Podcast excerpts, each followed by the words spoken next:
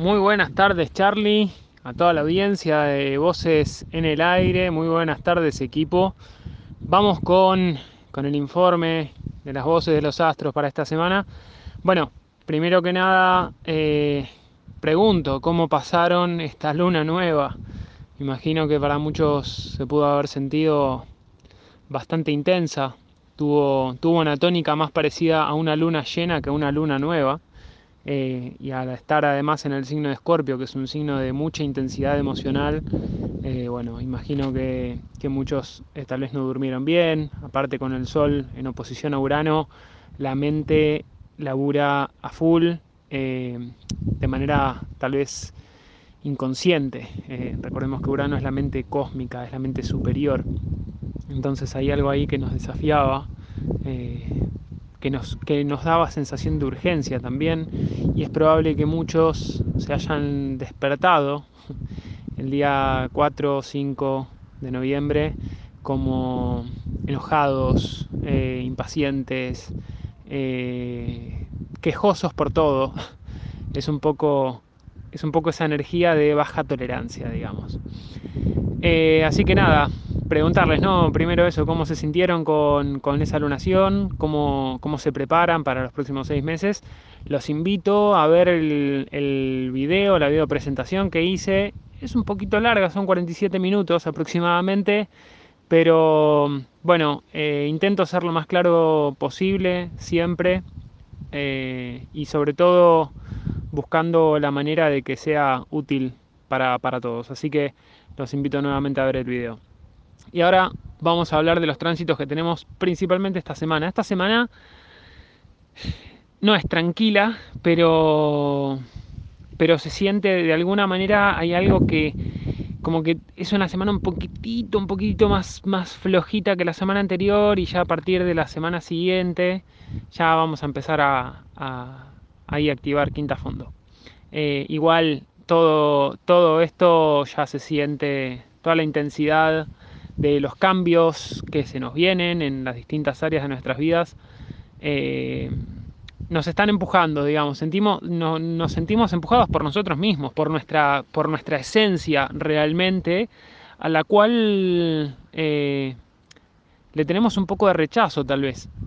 Es decir, tal vez sentimos de alguna manera que, nos cuesta tomar, tomar una decisión, eh, o mejor dicho, que nos viene por destino, de manera imprevista, repentina, sorpresiva, eh, una oportunidad que tiene que ver con aquello que decíamos hace mucho tiempo y de repente cuando viene no sabemos qué hacer con eso. Es como, como cuando uno dice, uy, ya estoy podrido de este trabajo, me quiero ir, me quiero ir, me quiero ir. De repente vienen, te echan y te pones a llorar porque te echaron. Bueno, pero si es lo que querías. O cuando cortas una relación. o cuando te cortan la relación bueno, muchas veces pasa y tal vez algo importante a tener en cuenta es reconocer ese deseo que estaba muy escondido, o mejor dicho, esa intuición que necesita cambiar de rumbo. Eh, bueno, esa, fue la energía principalmente de la luna nueva, entre tantas otras cosas. Eh, y, ahora nos, nos vemos con, con, estos tránsitos que les voy a mencionar ahora. El primero de ellos, o dos cosas importantes. El día 5 de noviembre, es decir, un día después de la luna nueva, eh, tuvimos dos planetas cambiando de signo. Mercurio entrando a Escorpio y Venus entrando a Capricornio. Lo que haga Venus, lo que viene haciendo Venus ya hace meses, es importante, es muy importante, y sobre todo ahora que entró en Capricornio, porque Venus va a retrogradar en Capricornio más adelante y se va a quedar hasta el 6 de marzo en Capricornio. Es mucho tiempo es mucho tiempo. Así que lo que haga Venus va a repercutir bastante fuertemente en todos nosotros.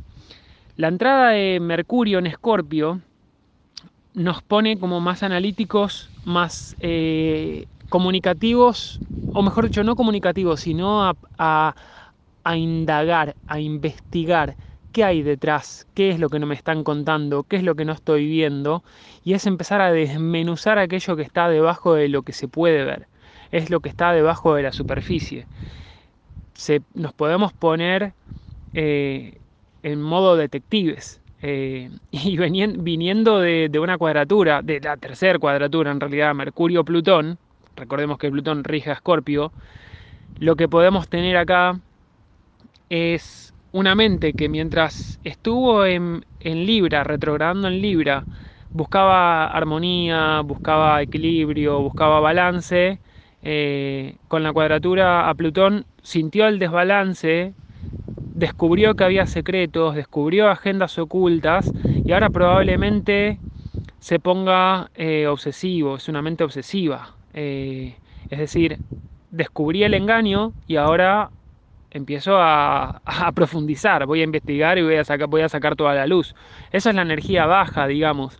¿Por qué digo energía baja? Porque no importa si uno tiene razón en aquello que, que sospecha. El punto es qué hacemos con la sospecha, porque quien sufre realmente por esas sospechas es uno mismo, es quien sospecha.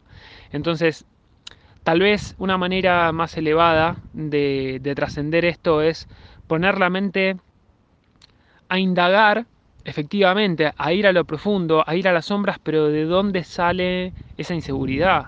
¿De dónde viene esta sensación de, de, que hay algo oculto? Eh, ¿Qué fue lo que no me dijeron en algún otro momento de mi vida? ¿Qué fue lo que yo no me dije a mí mismo? Tenemos la posibilidad de profundizar, es un excelente momento para hacer terapia, por ejemplo, porque a través de la mente, a través del análisis, psicoanálisis y algún otro tipo de terapias también, obviamente, podemos intentar entender algunas cosas más simbólicas, algunas cuestiones que estén más tapadas. Podemos expresar, sacar a la luz aquello que no queríamos comunicar. Y esto es un aspecto, me parece, me parece interesante, de Mercurio en Escorpio. Eh, Venus en Capricornio, bueno, Venus es el deseo, Venus tiene que ver con, con nuestra autoestima, nuestra autovaloración, las cosas que nos generan placer. Y cuando Venus estuvo en Sagitario era una Venus muy abierta a la diversión, a la aventura, al exceso, a los gastos eh, en demasía. Pero Venus en Capricornio es, bueno, para, vamos a, vamos a priorizar qué es lo importante, qué es lo que realmente tiene valor. Eh, y es encontrar también, es disciplinarnos un poco, en buen sentido, disciplinar un poco dónde ponemos, nuestra, dónde ponemos nuestro deseo, ¿no? Eh, y encontrar aquellas cosas que realmente tienen valor. Empezar a planificar nuestros deseos, empezar a planificar aquellas cosas que no... No planificar, pero empezar a, a entender, a sentir más en el cuerpo Capricornio es un signo de tierra, así que también tiene, algo de corporalidad, como Venus, regente de, Tauro, también es de Libra, pero como regente de Tauro tiene que ver con el placer a través del cuerpo.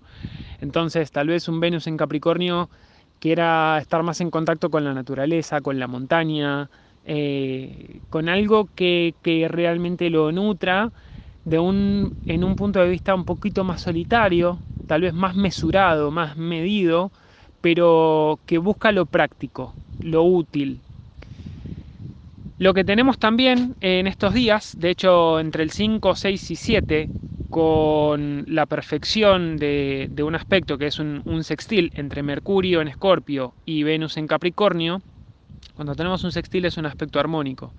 Y este aspecto armónico entre Mercurio y Venus lo que hace es conectar la mente con el deseo, las ideas con nuestro valor, eh, es un excelente momento, es un buen momento para tener conversaciones que puedan ser profundas, Mercurio en Escorpio, conversaciones que puedan ser profundas para buscar también como una armonía, un poco más de, diversión, un poco más de eh, saber negociar también. Este es mi valor, yo creo, siento, pienso, pienso mejor dicho, pienso que, que mi valor es este.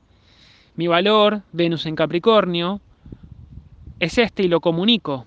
Lo comunico de una manera eh, con argumentos de fondo, con, algo que viene de, lo profundo, conectarse con esa profundidad también de, lo que pensamos. Este Mercurio en, sextil a Venus también nos da la posibilidad de tener alguna conversación potencialmente incómoda, pero con armonía. Venus armoniza y sobre todo con este aspecto armónico, bueno, hay una, hay una energía disponible ahí para, para, que, para que este tipo de, conexiones se dé de una manera en la que podamos integrar y podamos entender los dos puntos de vista. Eh, por otro lado, el 10 tenemos a Mercurio en conjunción a Marte, en cuadratura a partir a Saturno, que va a estar en conjunción a la Luna. Ok, ¿qué significa esto en español, Charlie querido? Y perdón que ya voy 10 minutos de audio. Mercurio en conjunción a Marte es la lengua karateca, es la, acción a las palabras, poner acción a las palabras, pero también es una mente como está, como está en Escorpio, y Marte también está en Escorpio, obviamente. La acción determinada, esto es lo que pienso, soy incisivo en esto. Soy incisivo y soy muy puntual. Voy a, pienso y actúo de manera estratégica. Y haciendo esta cuadratura a partir a, Saturno, que está en conjunción a la Luna, por un ratito, por un par de horas, bueno, recordemos que tuvimos hace poquito la luna nueva en Escorpio, entonces acá hay algo que es muy fuerte. Este día 10 tenemos un aspecto emocional que se encuentra con una, con una potencial restricción, Saturno, de aquello que tiene que ver con ir por nuestros deseos. ¿Qué pienso? ¿Hacia dónde quiero moverme? ¿Y qué es lo que me, lo, qué es lo que me está impidiendo? ¿Ante quién depongo mi voluntad de ir por mis deseos? ¿Y cómo eso me empequeñece emocionalmente? ¿Cómo me puedo llegar a sentir tal vez chiquito, insuficiente, emocionalmente carente o, que tal vez no... Mm, a ver, ¿cómo lo puedo decir? Que tal vez siento que no soy valorado, que no tengo la nutrición emocional que necesito. Bueno, es, esto es un desafío. La cuadratura lo que nos está pidiendo es trascender ese miedo.